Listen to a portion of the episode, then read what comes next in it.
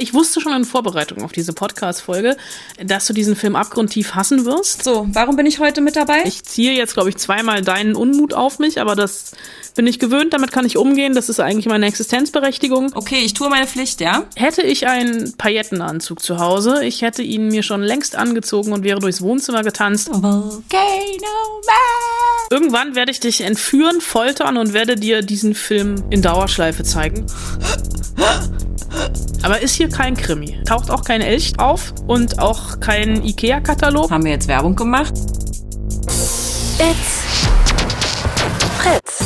Die Spoil-Susen. Eine Fritz-Seehilfe. Mit Anna Wollner und Celine Güngler. So, warum bin ich heute mit dabei? Ach, richtig, wegen Tom Blaschiha. Ja, stimmt, habe ich vergessen. Äh, und um die Hausaufgaben natürlich vorzulesen. Auch klar.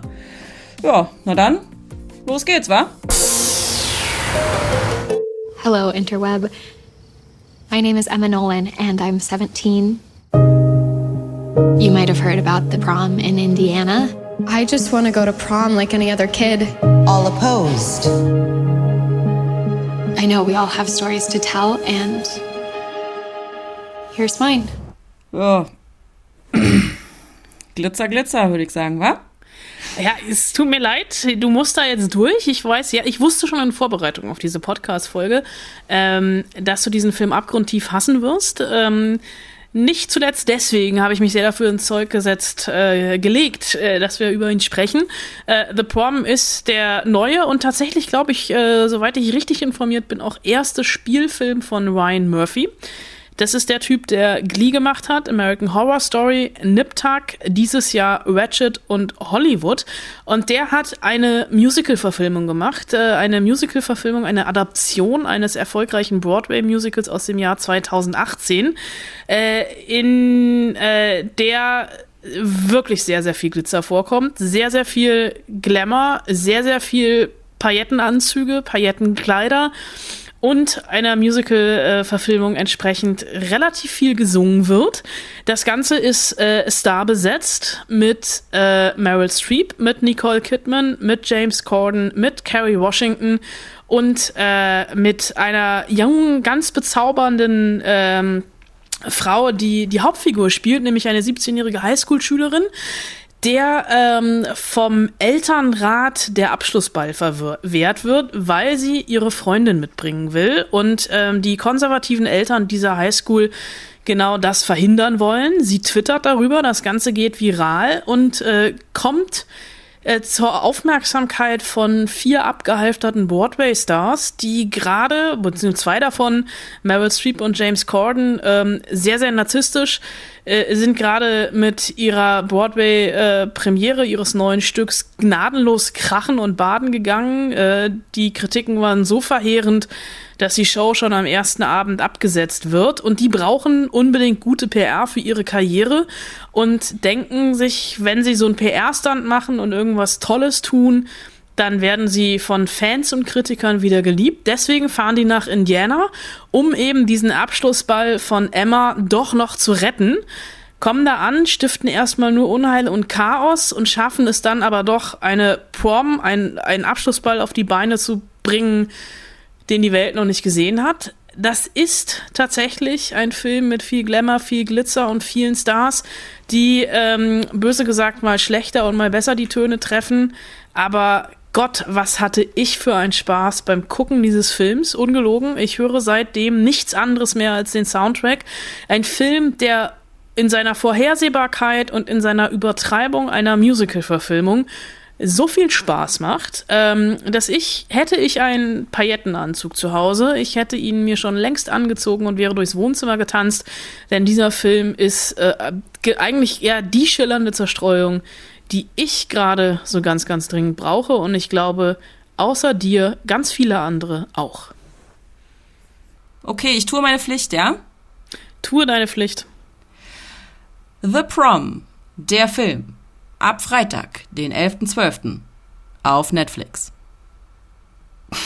Irgendwann werde ich dich entführen, foltern und werde dir diesen Film in Dauerschleife zeigen. Bei uns zu Hause läuft er in Dauerschleife. Ähm, ich weiß, du wirst ihn nicht gucken. Ich weiß, du hasst mich, dass ich ihn vorgeschlagen habe, aber auch du musst da durch. Also vielleicht sollten wir mal eine Sache klären, weil du diesen Film hier vorgeschlagen hast oder vorgestellt hast, hasse ich dich persönlich jetzt nicht. Ich weiß, aber du wirkst gerade so. Aber es ist wirklich, also der Film hat halt alles, was eine Musical-Verfilmung braucht. Ne? Der hat großartige, tatsächlich äh, Tanz- und Gesangseinlagen, die einfach Spaß machen, wenn irgendwie in der Mall auf einmal die ganze Mall, also ich weiß, ein Shopping-Albtraum, wenn auf einmal die ganze Mall-Bevölkerung mittanzt und mitsingt. Das sind wirklich so eindringliche Nummern, so eine Mischung aus, äh, und du wirst jetzt noch mehr mit den Augen rollen, äh, Mama Mia und die Eiskönigin. Daran hat mich die Musik teilweise so ein bisschen erinnert. Ähm, aber das sind echt einfach Hits. Und es ist so ein Film, der einfach von der ersten bis zur letzten Minute gute Laune macht. Auch wenn er in der Mitte so ein bisschen durchhängt und man, ja, so ein paar Kritikpunkte hätte ich dann auch. Aber ich will dich nicht langweilen und deswegen sage ich alle, die Musicals mögen die Musik liegen, lieben. Meryl Streep ist großartig. James Corden ist besser als in Cats was jetzt auch keine Glanzleistung ist, weil in Cats war einfach der ganze Film furchtbar. Äh, The Prom ist für mich tatsächlich, glaube ich, das, was für dich der ESC-Film in diesem Jahr war. Volcano Man! Okay, ähm, gut, ich äh, möchte jetzt nicht mehr über Glitzer reden. Komm, lass uns ins dunkle Schweden gehen. Hey du, das ist wirklich ein super hübscher Boden, aber es fühlt sich irgendwie falsch an, diesen Plastikbelag einfach rauszureißen, ohne zu fragen. Hey Papa, warte, warte, warte, also, warte. Du, ich mein's ernst. mir jetzt echt Ehrfurcht ein. Ja, aber vielleicht sollten wir trotzdem erstmal den Vermieter fragen. Hm? Jösta. Hast du mir extra aufgeschrieben, wie es ausgesprochen wird. Hört man aber auch im Trailer tatsächlich. Es wird nämlich Gösta geschrieben.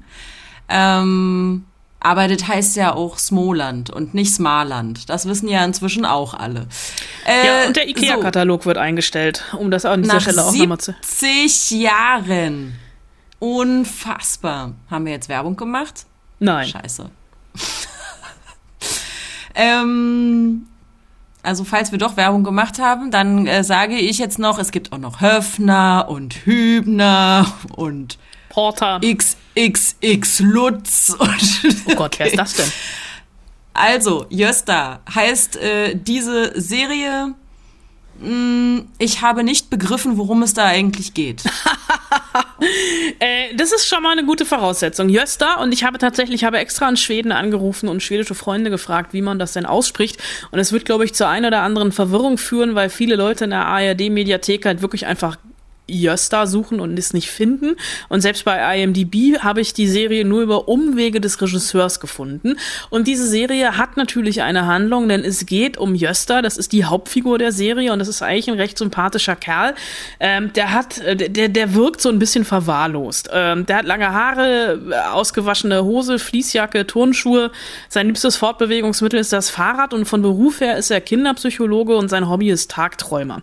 Und er arbeitet als Psychologe in der schwedischen schwedischen Provinz, in dem schon von dir erwähnten Smoland und hat da äh, zur Miete so eine klassische schwedische Holzhütte mit Außendusche mitten im Wald. Und das Problem von Jösta ist, das ist ein herzensguter Mensch. Also so herzensgut, dass er selber überhaupt nicht checkt, dass die Leute um ihn rum ihn alle ausnehmen. Das fängt damit an, dass er, wenn er aus dem Supermarkt rauskommt, über die Obdachlose der Stadt stolpert, der Geld geben will und die sagt, nee, nee, nee, Junge, du gibst mir kein Geld, du gehst für mich einkaufen und er nochmal in den Supermarkt reingeht, um der Obdachlosen vorm Supermarkt eine prall gefüllte Tüte mit Einkaufs-, äh, also mit, mit, mit Lebensmitteln mitzubringen. Einer älteren Dame aus dem Dorf, einer Rentnerin, für die geht er auch regelmäßig einkaufen, aber die verwechselt ihn irgendwie mit dem Lieferdienst, denn die, die ruft irgendwann an und sagt, ey Junge, meine Haferflocken sind alle und äh, bring mir bitte heute noch welche vorbei, weil ich will die morgen zum Frühstück essen und ich frühstücke in der Regel sehr, sehr früh. Und Jösta macht halt nichts, also hat nichts Besseres zu tun, sich aufs Fahrrad zu setzen, um Haferflocken zu kaufen. Und ähm, der wohnt eben in dieser Waldhütte und äh, alleine eigentlich, aber im Laufe dieser zwölf Episoden, a 30 Minuten, ziehen jede Menge Leute bei ihm ein. Das fängt an mit Hussein, einem syrischen Flüchtling, den er bei sich aufnimmt. Dann kommt irgendwann der Vater, der das Gegenteil von Jösta ist, nämlich selbstverliebt, impulsiv und verantwortungslos. Der will erstmal die Hütte umbauen und fängt an, in der Küche irgendwie den Fußboden rauszureißen. Der will Hussein loswerden, weil Hussein im Gästebett schläft und der Vater von Jösta in der Küche. Und es dauert nicht lange. Die Hütte ist voll mit verschiedensten Menschen und äh, Jösta schläft äh, auf der Luftmatratze äh, in der Küche. Und äh, der kann halt einfach nicht Nein sagen. Und äh, das ist einfach so eine Serie mit verschrobenen Kleinstadtfiguren, einer skurriler als der andere, aber vor allem Jöster ist trotzdem total sympathisch und das liegt vor allem auch an der offenen Herzenswärme, mit der Wilhelm Blomgren diese Figur spielt und also so eine charmant nervige Naivität einfach an den Tag legt. Der Regisseur ist tatsächlich auch kein Unbekannter, das ist nämlich Lukas Modison. Ähm, man könnte das Label schwedischer Kultregisseur äh, auf ihn draufschreiben. Der hat nämlich Filme gemacht wie Raus aus Mall, äh, Lilia Forever oder Mammut. Und es ist hier jetzt seine erste Serie. Äh, und ich finde ja, also in der Welt, in der wir leben, äh, kurz, kurz, kurz vorm Lockdown, äh, wo äh, Solidarität äh, nicht bei allen groß geschrieben wird, könnten wir uns von Jöstas Gutherzigkeit wirklich eine Scheibe abschneiden und die Welt zu einem besseren Ort machen. Wir müssen es ja nicht so gleich so übertreiben, in die Vollen gehen wie er, aber es ist tatsächlich eine sympathisch verschrobene schwedische Serie, die so ein bisschen in die falsche Richtung geht. Das ist eine HBO Euro-Produktion, weil sonst denkt man ja bei schwedischen Serien sofort immer an Krimi. Aber ist hier kein Krimi. Ist, ist auch kein, ist, taucht auch kein Elch drin auf und auch kein IKEA-Katalog. Ähm, aber es ist eine Serie.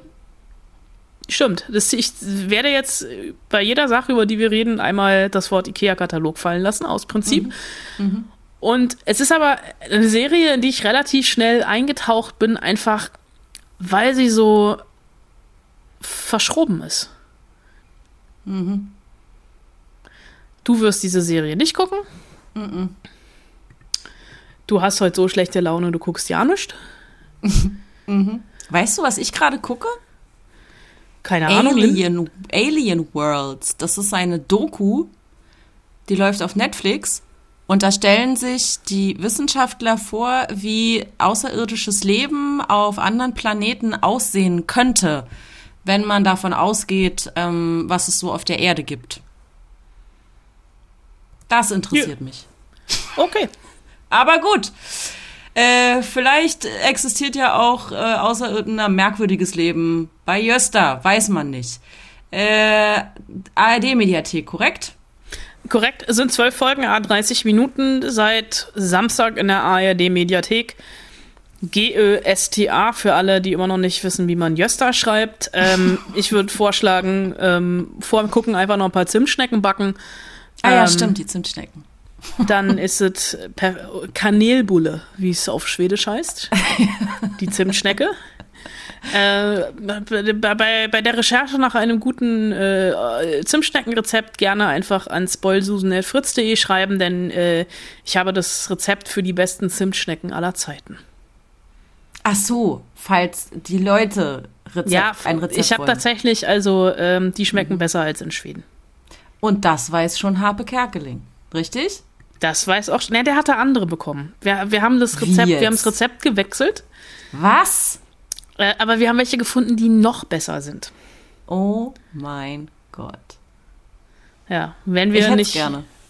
Ja, ich, ich, wenn wir uns das nächste Mal sehen, bringe ich dir eine Zimtschnecke mit. Nee, ich hätte gerne das Rezept, Mann. Ach so, ich dachte, du willst eine Zimtschnecke. ja, äh, ist es auf Schwedisch tatsächlich, das Rezept? Was? Ach so, nee, dann lass Ich werde es aber mal für dich übersetzen. Du, mach dir keine Mühe. Alles okay. so, ähm. Ich kann dir auch ein Pizzarezept machen. Schicken. Ein Pizzarezept? Ja, ich wollte jetzt überleiten zum nächsten Film. Ach so. Ja, okay, ist akzeptiert. Denn jeder weiß, in Italien isst man Pizza. E che cosa può fare per lei, signor Rosa, il Consiglio d'Europa? Deve salvare la mia isola. Lei ha comprato un'isola? No, l'ho fatta. Das war kein Pizzarezept. Nee, das war aber auch nicht Azuro. Ich muss jetzt gerade an Azuro denken. Warum? Keine Ahnung. Also, aber es war auf alle Fälle italienisch. Das war auf alle Fälle italienisch und ähm, gehört zu dem Film Die unglaubliche Geschichte der Roseninsel. Und ich denke natürlich sofort an Game of Thrones, weil das da auch, warte mal, da gibt es auch eine Roseninsel. Verdammt. Okay, aber nicht nur deswegen, äh, Tom Vlaschiha spielt auch mit. Spielt aber nicht die Hauptrolle. Nee, spielt, äh, spielt eine Nebenrolle, also beziehungsweise eine der Hauptrollen. Es ist ein italienischer Netflix-Film und er spielt äh, einen, einen, einen Deutschen. Und ähm, du darfst jetzt einmal kurz stellvertretend kreischen, weil er mitspielt. Wieso? Ja, weil du dich so freust, weil er mitspielt. Weil du ihn so. magst. Ich mag ihn, ja, aber kreischen würde ich, würde ich jetzt nicht bei ihm. Bei wem würdest du denn kreischen? Bei Ragnar Lothbrok. Oder Wer Charlie Hannem. Ragnar Lothbrok ist der Typ aus Vikings. Ähm, Ach Travis so. Fimmel. Nichts Ah, reimt sich auf Fimmel. Ja, okay, nee, der spielt hier nicht mit. Aber, ähm, äh, äh, e- egal. Äh, ich werde kurz trotzdem dir umreißen, auch wenn ich jetzt schon weiß, dass du den Film nicht gucken wirst, äh, worum es in die unglaubliche Geschichte der Roseninsel geht.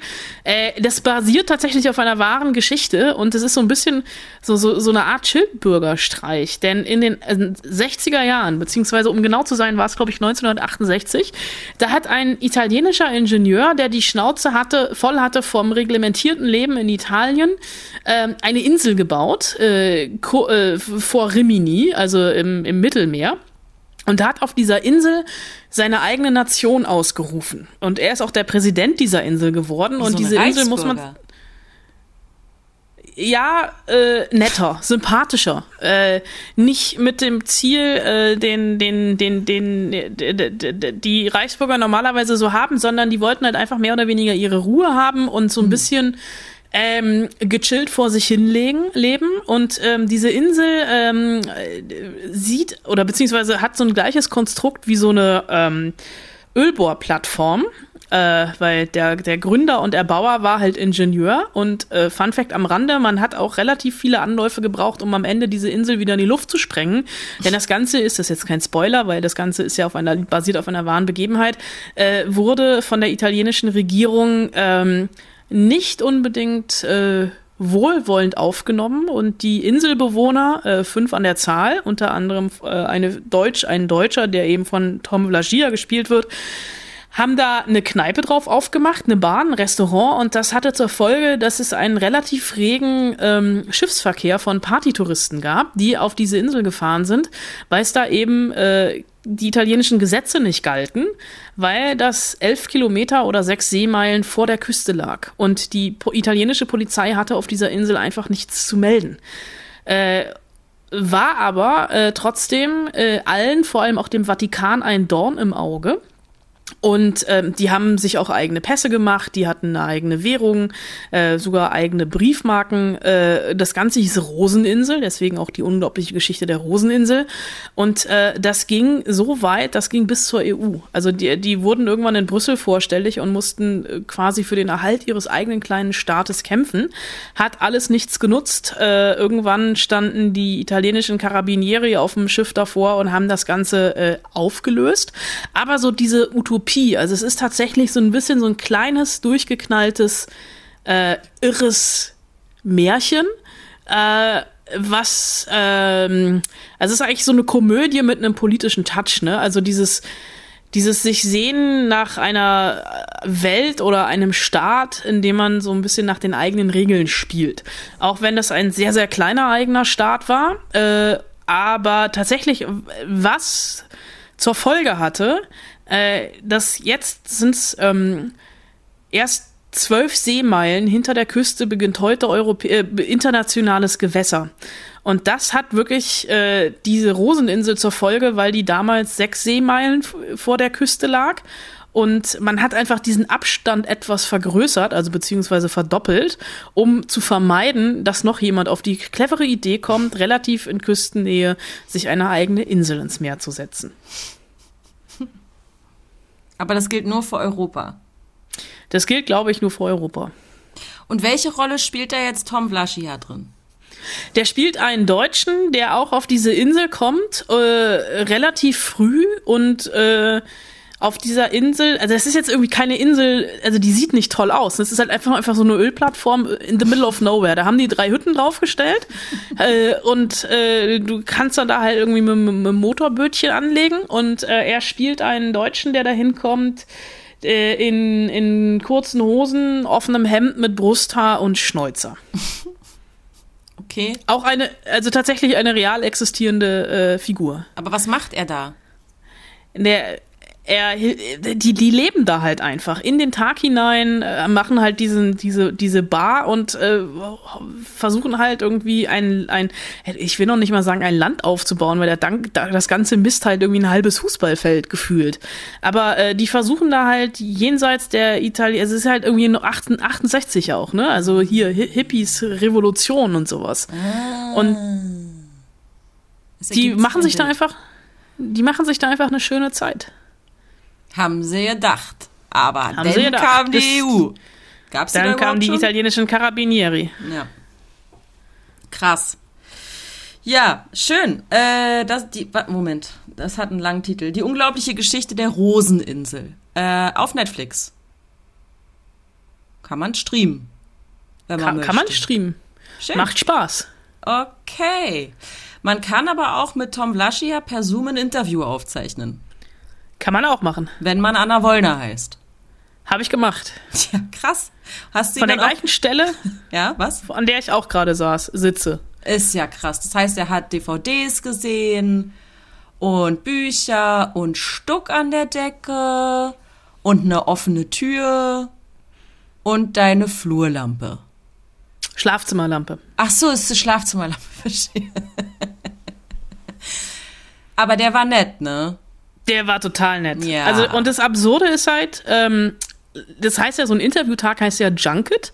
Und äh, es ist eine, eine italienische Netflix-Produktion und er hat internationale Presse gemacht.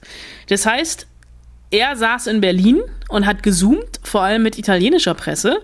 Zusammengeschaltet worden sind wir von einer in London sitzenden Netflix-Agentin, während des Interviews überwacht von einem deutschen Kollegen, der eine Straße weiter von mir im Büro saß und mir übers Chatfenster mit Post-its Zeichen gegeben hat.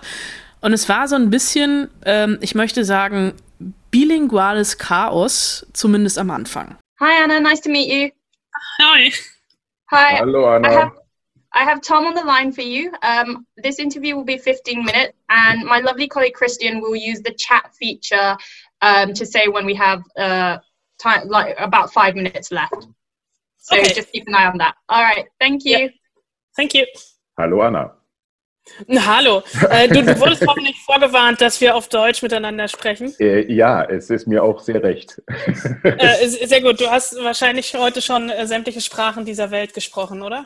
Ähm, naja, es war hauptsächlich Englisch, ja. Das war die große italienische Pressekonferenz. Ähm, da brauchte ich aber dann doch ab und zu äh, einen Übersetzer. Ah, kannst du Italienisch? Naja, ich konnte vorher, ich, äh, ich sage immer, ich konnte vorher Stranditalienisch, also, äh, so, also so die Basics und habe dann für den Film aber natürlich mit dem Dialect Coach äh, meine Szenen gearbeitet. Äh, was ich natürlich vergessen hatte, ist, dass Italiener gerne mal ein bisschen schnell reden äh, gerade in der Komödie. Äh, deswegen bin ich da schon ab und an an meine Grenzen gekommen. Wie machst du das? Also wie funktioniert das denn dann? Also in dem Fall, wenn du das Italienisch gar nicht richtig eins zu eins verstehst, hast du dann irgendwie die, die, die, ein Stichwort im Kopf, auf das du reagieren musst? Oder wie funktioniert das? Na, ich verstehe es schon. Also ich, ich, ich kann die Sprache schon ein bisschen. Ähm, und ich hatte natürlich vorher Zeit, meine Texte auch äh, richtig zu lernen und zu, zu proben äh, eben mit einem Coach und dann geht das schon.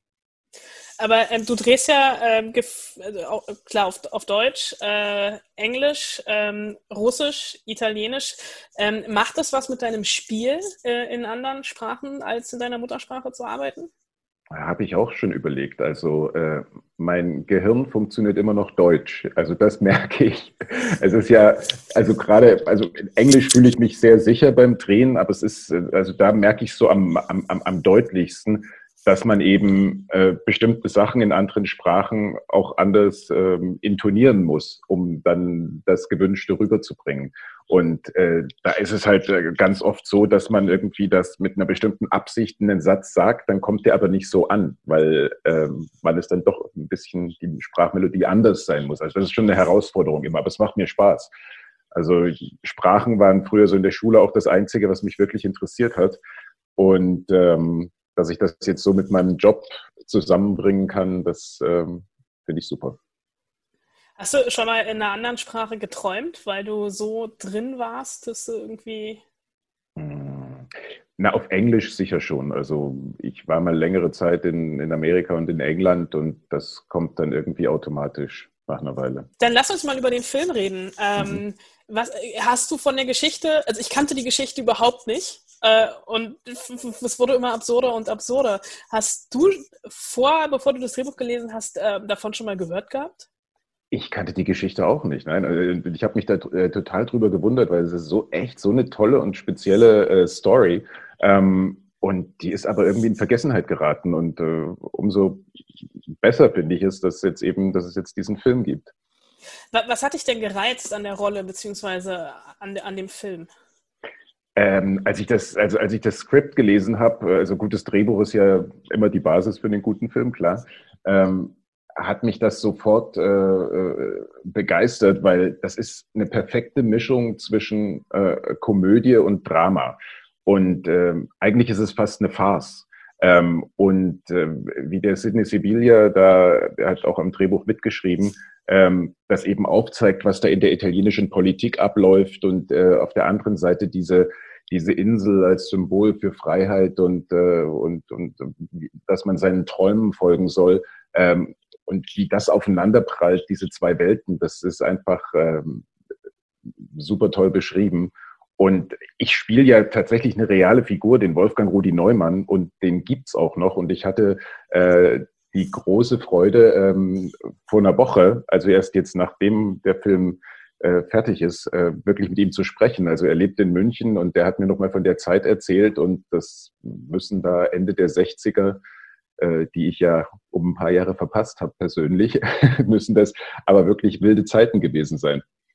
Du hast den Schnäuzer auf jeden Fall mit sehr viel Würde getragen. Äh, und du siehst äh, jetzt im Moment, ich ja. habe ihn auch noch, also das ist mein äh, Gedächtnisschnäuzer. Äh, es steht ja ausgezeichnet.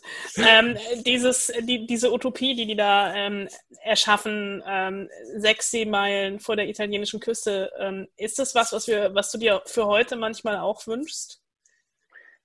Na, ich glaube, Utopien und, und, und Träume sind zu, sind zu jeder Zeit wichtig, weil sonst brauchen wir eigentlich nicht leben. Also sonst, sonst gibt es auch keinen Fortschritt. Also wenn man sich mit dem zufrieden gibt, was man hat, ähm, dann wird es, glaube ich, ziemlich, ähm, ja, ziemlich langweilig. Also was ist dann der, der, der, der Grund weiterzumachen oder der Motor?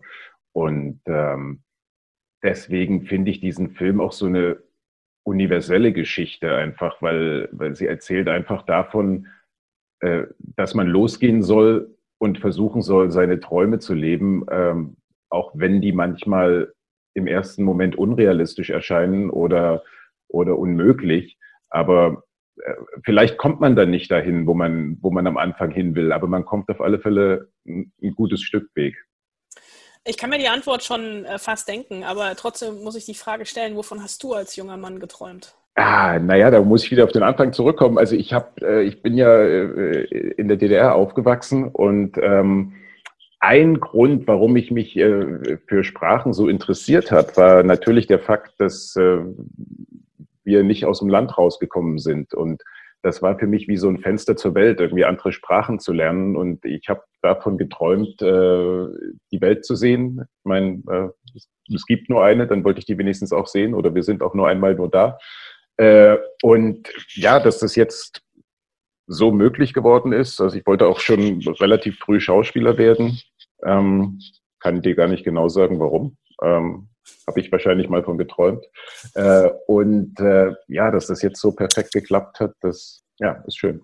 Aber dieses einfach äh, losgehen, ich glaube, du warst 17, als die Mauer gefallen ist, oder? Genau. Meine ich eben noch irgendwo schnell gelesen zu haben. Genau. Ähm, dieses Losgehen, also hast du irgendwie einen Schubs gebraucht oder hast du irgendwie besonders viele Steine in den Weg gelegt bekommen? Also vor allem auch äh, in, in, in Bezug auf deine Karriere. Also wie würdest du gerade so die Anfänge äh, beschreiben?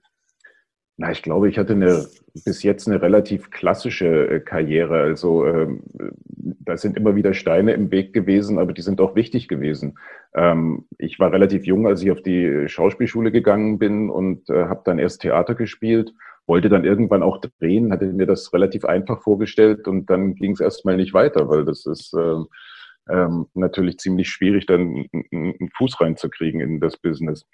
Und ich habe aber irgendwie immer weiter gemacht, weil ich wusste, das ist das, was mir Spaß macht und äh, habe immer nach neuen Wegen und Umwegen gesucht, ähm, wie ich so meinen Zielen ein bisschen näher komme. Du hast Theater gespielt, du machst Film, du machst Serie, sind eigentlich ja drei unterschiedliche Medien. Was gibt dir das jeweilige Medium? Boah, also Theater war meine erste Liebe äh, und ich muss ehrlich sagen, das vermisse ich auch ein bisschen, weil dieses ähm, familiäre Gefühl, mit Leuten zusammenzuarbeiten, über eine längere Zeit wirklich proben zu können, äh, äh, verrückte Sachen ausprobieren zu können, ähm, das ist natürlich im Film weniger. Also da, da ist Zeit Geld und man muss da schon sehr gut vorbereitet ans Set kommen mit einer relativ klaren Vorstellung davon, was man jetzt spielt.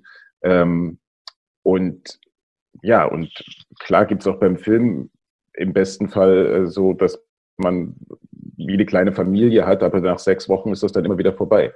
Und ähm, dann sieht man oder verliert man meistens den Kontakt dann wieder zu den Leuten. Und bei einer Serie, wo man ja doch über mehrere, im Idealfall über mehrere Staffeln äh, mit dem Team zusammen ist? Das ist dann so die, die Mischung. deswegen, deswegen mache ich auch gerne Serien, aber natürlich auch, weil man dann äh, eine Rolle eben länger spielen kann und tiefer ausloten kann. Also man kann äh, verschiedene Facetten einer Figur zeigen. Also das ist dann natürlich besser möglich, als man das in 90 Minuten machen kann. Ähm, die, die Rolle, ähm, mit der dich die meisten assoziieren, und ich gestehe jetzt etwas, du wirst jetzt wahrscheinlich lachen, ich glaube, ich bin der einzige Mensch der Welt, der noch nie Game of Thrones gesehen hat. Du bist nicht der Einzige, das kann ich dir, nicht die Einzige, das kann ich dir garantieren. Das höre ich sehr oft. Aber ich, äh, es ist irgendwie so, ich habe äh, Freunden erzählt, dass wir heute telefonieren und alle, also so ein paar waren la latent aufgeregt. Ähm, und ich habe wirklich, ich habe die, ich habe die erste Staffel gesehen, aber ich glaube, da tauchst du noch gar nicht auf, ne? Nee, also, erst ab der zweiten. Genau, ich bin, ich bin nie zu dir vorgedrungen. Ähm, aber was würdest du jetzt rückblickend, das ist jetzt auch schon äh, ein paar Jahre her, rückblickend sagen, hat ähm, dir die Rolle für deine Karriere bedeutet? Bedeutet? Und wie hast du die überhaupt bekommen? Also wie bekommt man denn eine Rolle in Game of Thrones? Also die Rolle hat mir sehr viel bedeutet, äh, weil sie einfach so der Anfangspunkt war, auch von, von, von mehr internationalen Projekten, der Ausgangspunkt. Ähm, wie gesagt, ich habe äh, öfter nach Umwegen gesucht und habe mir irgendwann, äh, als es in Deutschland nicht so gut lief, eine, eine Agentur in London gesucht das war auch nicht so einfach und das hat dann auch erst eine ganze Weile gedauert, bis ich ähm, da die ersten Jobs bekommen habe. Aber darüber, über diese Agentur habe ich dann ein Casting bekommen für die Serie. Und ja, dass das geklappt hat, das war Glück. Was hat das denn ins Rollen gebracht? Also bist du danach irgendwie, äh, inwiefern bist du danach anders wahrgenommen worden? Also sowohl in Deutschland als auch international? Naja, es ist ja jetzt kein Geheimnis, dass man als Schauspieler natürlich ähm, auch ein bisschen vom, vom Bekanntheitsgrad lebt. Und ähm, dass Game of Thrones so ein weltweiter Erfolg ge äh, geworden ist, das hat, das hat mir natürlich dabei geholfen, auch an, an andere Projekte ranzukommen und einfach meinen Namen bekannter zu machen. Letzte Woche habe ich das auch erst gelesen. Ich glaube, das ist noch relativ neu, auch wenn es bei IMDb schon steht. Du bist in der vierten Staffel Stranger Things dabei. Ja, ich darf es sagen. Du, du darf, aber du darfst wahrscheinlich nicht mehr sagen, oder? Wenn du mit Blut unterschrieben hast. Also genau. Es ist ein sehr dicker Vertrag. Und da steht irgendwo ganz weit vorne drin, dass man nichts sagen darf. Nee, also das, was bisher bekannt ist, eben, ich spiele einen russischen äh, Gefängniswärter. Das kann ich sagen. Auch mit Schnauzer. Äh, Tom, ganz herzlichen Dank für deine Zeit. Danke dir, Anna. Bis bald. Tschüss. Bis bald. Ciao, ciao. Fun Fact: Die Agentur hat das Interview mitgeschnitten und am Ende, als ich mich schon verabschiedet habe, äh, das war auf der Aufnahme noch mit drauf. Ich habe das jetzt rausgeschnitten. Äh, da hat er zur englischen Agentin gesagt, sie sei, was das Timing angeht, aber sehr, sehr strikt und musste lachen. Die hat da wirklich mit der Stoppuhr gesessen. Und ich habe sehr viele Post-its angezeigt bekommen. Oha. So alle fünf Minuten oder was? Äh, öfter. Wirklich? Gerade gern Ende. Das, ist, das ist ja aber verwirrend. Also normalerweise kommt dann irgendwann jemand rein und sagt, five minutes. Und dann weißt du halt, okay, oder last question. Und dann weißt du halt in etwa, ja, alles klar, ich äh, muss jetzt zum Ende kommen. Aber dann da so oft da, das ist ja nun wirklich ein bisschen penetrant. Ja, aber ich fand's lustig. okay.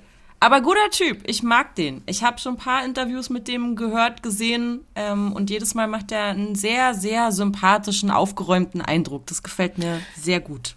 Das war er auf jeden Fall. Sehr, sehr nett. Ich habe das erste Mal mit ihm gesprochen, ich hoffe nicht das letzte Mal. Und er hatte wirklich einen Schnauzer. Uh, äh, den könnt ihr euch dann angucken, wie das dann aussieht in die, ich kann es mir nicht merken, ey, ich und lange Titel, die unglaubliche Geschichte der Roseninsel. Da hat er den Schnäuzer auch. So. Letzte Woche haben wir über eine Serie gesprochen, in die du nicht reingekommen bist. Ich musste lange, lange überlegen, ob ich wieder auf den Titel komme. Dann musste ich tatsächlich googeln. Ich muss es zugeben. Two Weeks to Live mit Macy Williams, apropos Game of Thrones. Ähm, Daher dachte ich mir, die Hausaufgabe für diese Woche sei Serien, in die ihr nicht reingekommen seid. Und was soll ich sagen? Das E-Mail-Postfach ist explodiert. Es ist natürlich. Ist das immer, jetzt Ironie? Nein. es ist natürlich immer einfacher, ähm, über Dinge zu, zu, zu sprechen, die man nicht mag. Wobei es mir in dem Fall tatsächlich viel schwieriger gefallen ist, weil ähm, wenn ich halt Serien abhake, dann hake ich sie halt ab, auch komplett aus meinem Kopf und dann weiß ich nicht mehr, wie sie heißen. Aber ich habe auch zwei zusammengekriegt, wenn wir dafür noch die Zeit haben. Ähm, Sandra hat uns zum allerersten Mal geschrieben. Ähm, Sandra, ihre erste Serie, mit der sie nicht richtig warm geworden ist, ist Frontier. Die habe ich nie gesehen. Hast du die gesehen, Anna? Sagt mir jetzt auf den ersten Blick, äh, auf das erste Hören erstmal nichts. Na, jetzt vielleicht? Denn Sandra schreibt, denn obwohl ich Jason Momoa immer, wirklich immer sehr gerne sehe, Schmacht, schreibt sie, habe ich mir nicht ausgedacht, schreibt sie, äh, haben mich die ersten Folgen nicht geflasht, sodass ich diese Serie nie zu Ende geguckt habe. Äh, ich habe doch, das weißt du doch, zu Jason Momoa ein sehr gespaltenes Verhältnis, seit er mal in einem Interview sich zwischen den Zehen rumgefuhlt hat. Das heißt, ich mache auch schauspielerisch mittlerweile um ihn einen großen Bogen und habe, ach, das war diese Apple TV Plus Serie, oder? Ich habe sie nicht. Aber ich habe sie trotzdem nicht gesehen. Aber du hast, du hast mit ihm das Interview geführt wegen äh, Aquaman, ne? Wegen Aquaman, genau. Ich wollte gerade sagen wegen Waterman, das ist was anderes. Ja, so ähnlich. Und Waterworld das war auch was anderes. Ähm, ja, und er hat sich, also nochmal, ne, er hat sich nicht in den Zähnen gepult, sondern in den Zehen. In den Zehen. Was es noch viel absurder macht. das ist so krass. Okay, äh, Sandras zweite Serie, äh, die nicht reingekommen ist, ist Tabu. Ähm, sie ist nie über die erste Folge hinausgekommen und dabei kann sie nicht mal genau sagen, warum. Hat sie einfach nicht abgeholt. Das ist das mit Tom Hardy, ja. ne? Genau. Habe ich auch nicht, ah, doch, habe ich auch nur eine Folge gesehen. Siehst du, ich nämlich auch. Genau das gleiche Phänomen. Hm. Ähm, und an dritter Stelle hat sie keine Serie, sondern einen Film. Äh, sie hofft, dass wir ihr verzeihen. Sandra, das müssen wir uns noch überlegen. Und zwar, ich habe es deshalb drin gelassen, Uncut Gems.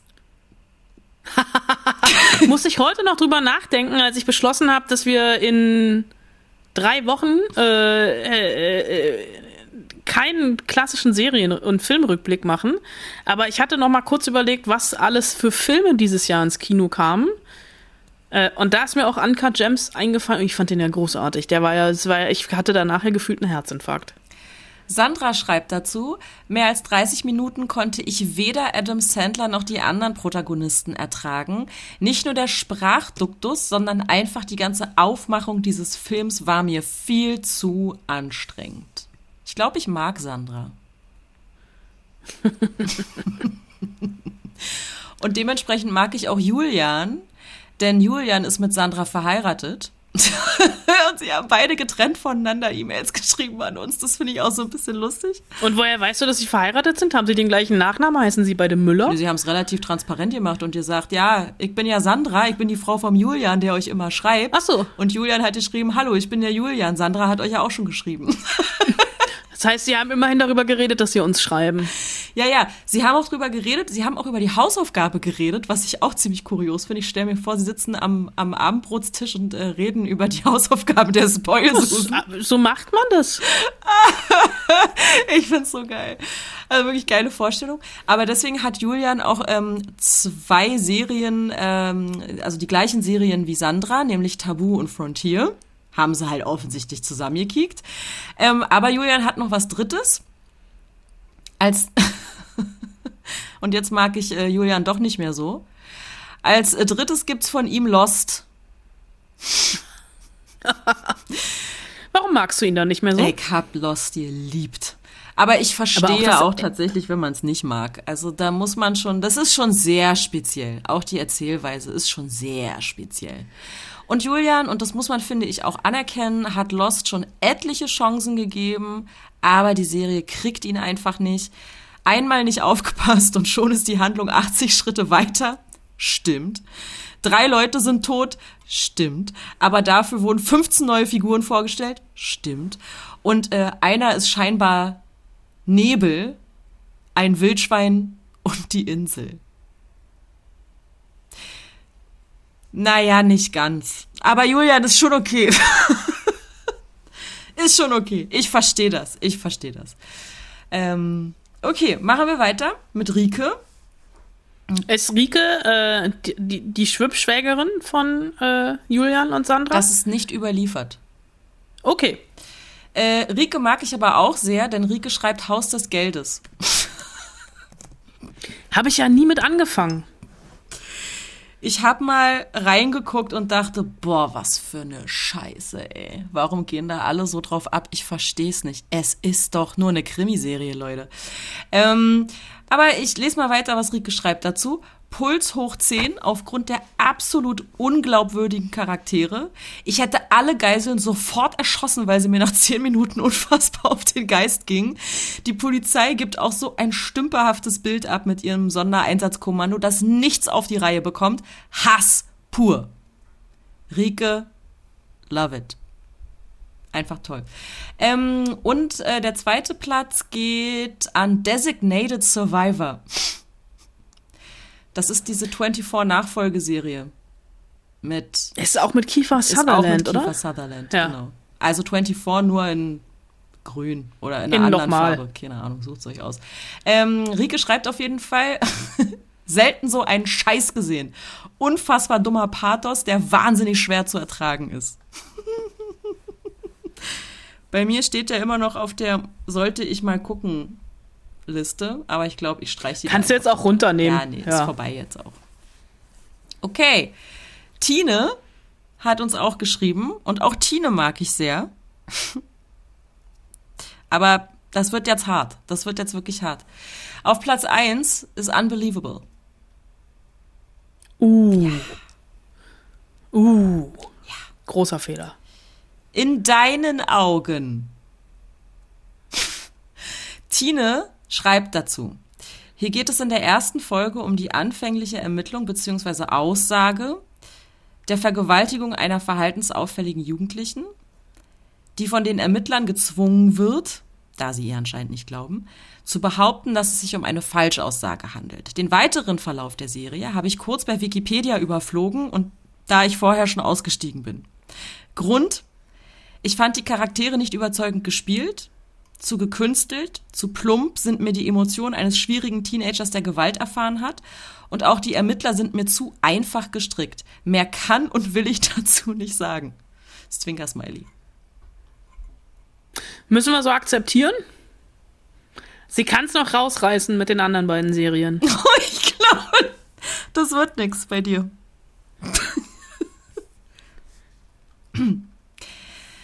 Dead to Me Schon mal gesehen? Gehört? Habe ich nicht gesehen. Habe ich, ich, auch, auch nicht. schon mal gehört? Sagt mir ja nichts. Ja, mir tatsächlich auch nicht. Äh, können wir ja mal reingucken. Tine schreibt dazu, ist schon eine Weile her, dass ich die Serie schauen wollte. Ich habe mich anfangs sehr gefreut, da mir der Trailer gut gefallen hat. Schwarzer Humor und Drama mit Christina Applegate und Linda Cardellini, die gemeinsam mit der Trauer umgehen. Beide lernen sich in einer Selbsthilfegruppe kennen, die Betroffenen helfen soll, mit dem Tod Angehöriger klarzukommen. Ich bin hier auch früh ausgestiegen, zwei Folgen, weil mir die Witze zu platt waren und der Handlungsverlauf zu offensichtlich. Es hat einfach nicht gefunkt bei mir. Trotz dass Christina Applegate gut spielt, ist mir die Handlung zu schwach. Müssen wir so akzeptieren. Können wir nicht, können wir nicht, können wir nicht gegenhalten, weil haben wir nicht gesehen. Haben wir nicht gesehen. So, äh, auf dem dritten Platz Und äh, das ist jetzt echt interessant. Ähm, Emily in Paris. Kann ich ein Stück weit verstehen. Also, weil ist halt Trash. Und wir sind halt schuld. Muss man mögen. Wir sind schuld, vor allen Dingen. Uh, das tut mir leid. Ich habe eure Podcast-Folge dazu gehört und war neugierig, nach einer Folge wieder abgeschaltet. Ist mir alles zu schick und zu klischeebehaftet. Das gab es alles schon gefühlt tausendmal. Amis, die nach Paris kommen. Handlungsverlauf zu vorhersehbar. Es gibt zu viele gute Serien und zu wenig Zeit, sich mit den schlechten aufzuhalten. Das stimmt. Aber genau deswegen habe ich ja Emily in Paris so gefeiert. Weil sie so schlecht weil ich war? Das, weil ich schon hundertmal gesehen so. habe. Okay. Ich mach mal weiter mit Jörg. Ja. Jörg sagt, das ist eine sehr einfache Hausaufgabe für ihn. Ähm, da er generell schlecht mit Gewalt in Filmen und Serien zurechtkommt, ähm, hat er jetzt mal so eine Auswahl an Serien, die er nicht zu Ende gesehen hat. Er schaut sich sowas äh, tatsächlich nur an, wenn er zum Beispiel bei Wikipedia eine ordentliche Zusammenfassung vorher lesen kann. Und jetzt kommt's, Anna. Jetzt kommt's. Jörg schreibt, ich konnte Avengers Infinity War nicht schauen, bevor ich das Ende von Endgame kannte. Aber das ist ja kein Film, das ist ja keine Serie, das ist ein Film. Jetzt warte doch mal, es ist doch nur die Introdu in Introduction. Ach so. Mann, ich wollte das nur einfach nicht vorenthalten. Okay, gut. Und alles zerstört. Okay, Nummer mir eins. Game of Thrones. Einfach zu viel abschlachten. Wenn auch optisch mehr als gelungen, habe ich mir die letzten Staffeln nur anhand von Reviews reingezogen. Gegebenenfalls mal eine Folge geschaut, wenn es nicht zu brutal war. Gut, nachvollziehbar. Wenn man mit Gewalt nicht so kann, dann ist Game of Thrones definitiv eine Serie, die man nicht gucken sollte. Absolut nachvollziehbar. Genauso wie Nummer zwei, The Boys. Auch sehr gewalttätig. Ach, Quatsch. Natürlich.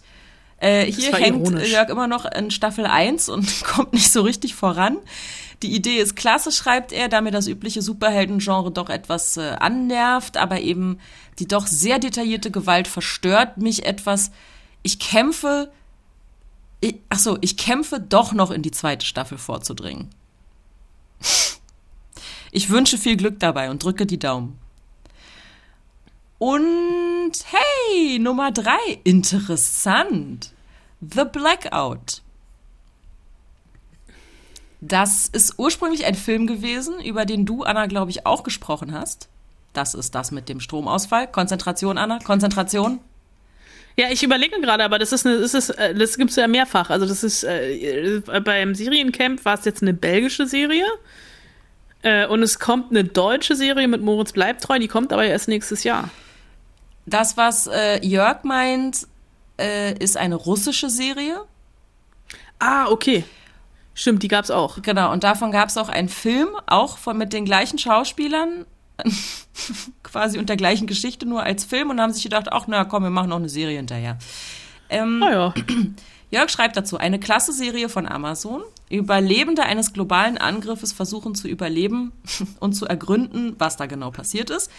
Musste mir nach Folge 1 erstmal das Ende anschauen. Wow. Rest der Serie habe ich dann nur sporadisch geschaut. Es sterben da einfach zu viele. Ja, das ist auch immer bitter. Also, Ich habe das Buch, es ist auch, also ich kenne das Buch. Ja. Über das sprach ich neulich ausführlich. genau. Mit dem Stromausfall. Genau. Ja. Genau, und ich habe ähm, die Serie tatsächlich auch innerhalb von ein paar Tagen weggeguckt. Die, russische. Und die Ja. Dialoge waren halt mega platt zwischendurch, also da darf man nicht so drauf achten, aber die war mega cool gemacht und ich fand halt, und da Spoiler ich jetzt nicht, deswegen sage ich nicht zu viel, die Geschichte, also die Auflösung, warum, wieso, weshalb, ist halt echt krass. Also die, das finde ich wirklich schlau. Wirklich eine schlaue Erklärung. Ich finde ja nichts schlimmer, als wenn du irgendwas guckst und dann passiert irgendwas Mysteriöses und dann ist die Erklärung das Dümmste, was man je gehört hat. Hier ist es definitiv nicht so. Und den zweiten Gedanken, den ich habe, das ist ja unglaublich, wie Jörg sich Serien anguckt. Das ist ja unfassbar. Erste Folge gucken, um dann, um dann da die letzte zu gucken und dann zwischendurch alles über, keine Ahnung, Wikipedia-Reviews zu klären. Das ist, das ist krass. Ich finde das Quatsch, weil äh, bei, auch bei Serien gilt, der Weg ist das Ziel. Aber wenn es dir nun mal zu brutal ist?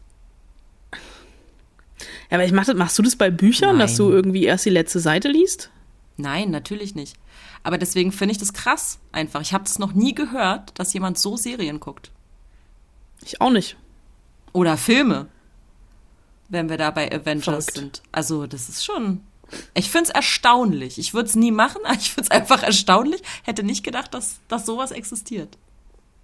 Also was ich manchmal mache, ist, wenn ich parallel irgendwie auf IMDb mir die Sachen angucke und es gibt von Dingen mehrere Staffeln und ich bin in der ersten und dann sehe, dass Figuren beziehungsweise Schauspieler in den Anschlussstaffeln nicht mehr dabei sind. Da kann man sich dann ja denken, okay, vielleicht überleben die die erste Vielleicht Staffel. schlafen die auch nur. Oder auch das ist möglich. Sie schlafen sehr lange. Okay, was sind denn deine Hausaufgaben, Anna? Ah, wir sind fertig. Meine Hausaufgaben. Äh, ähm, ich ziehe jetzt, glaube ich, zweimal deinen Unmut auf mich, aber das bin ich gewöhnt. Damit kann ich umgehen. Das ist eigentlich meine Existenzberechtigung. Äh, du kannst es dir denken, wir haben heute schon mehrfach über Game diese of Serie Thrones. gesprochen und es ist auch kein großes Geheimnis. Ich habe es zweimal probiert. Ich bin zweimal bis zum Ende der zweiten Staffel gekommen, glaube ich. Ich wusste auch beim zweiten Mal nicht, wer da jetzt wer ist und warum. Und dann dachte ich mir auch, ach, ich lasse es einfach.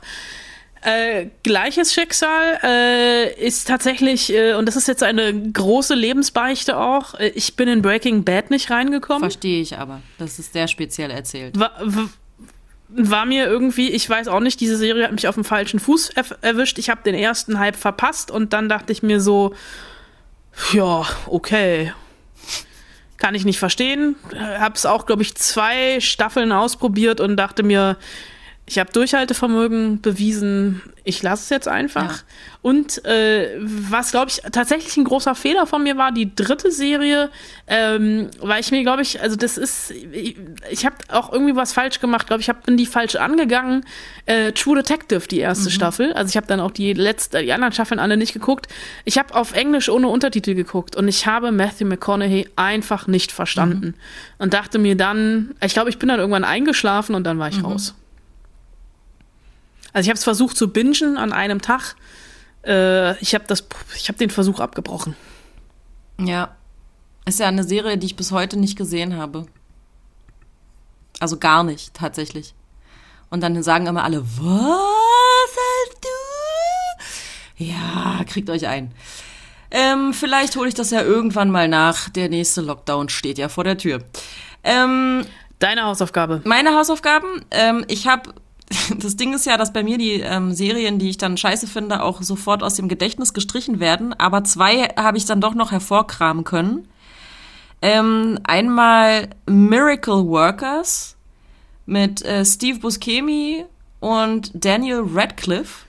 Steve Buscemi ist Gott und Daniel Radcliffe ist irgend so ein Engel oder so ein Hiwi oder irgendwie sowas, so ein, so ein Assistent, der, ähm, ja, wie das dann halt eben so funktioniert. Was? Spielt da John Hamm auch mit? Oh. Aus Mad Men? Ja, ja, ich weiß. Ähm. Nee, ich glaube nicht. Dann ist es was anderes.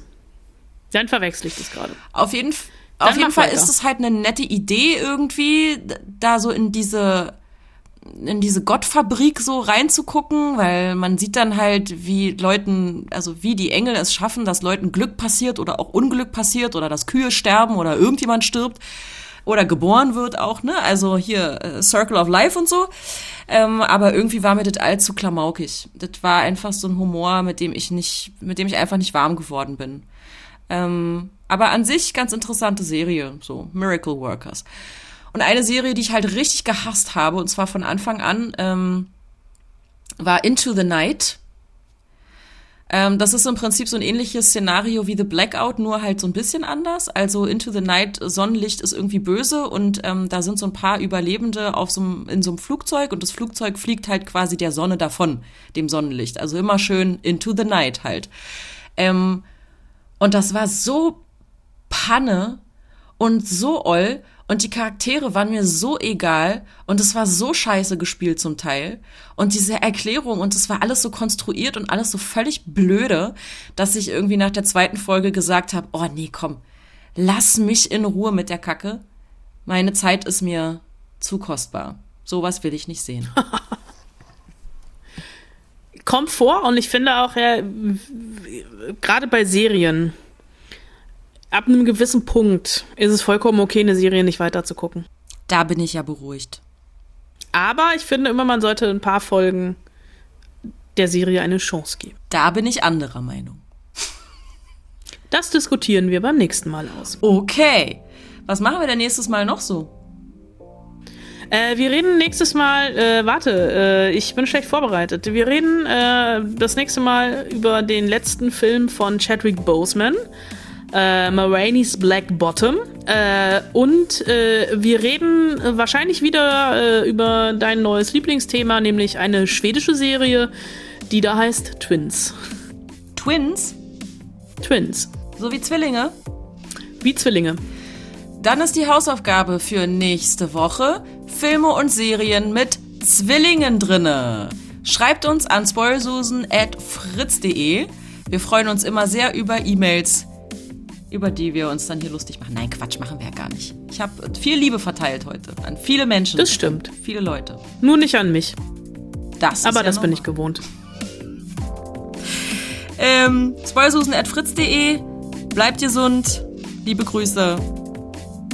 Eure Spoilsusen. Viel Spaß in der Jogginghose auf dem Sofa. Fertig.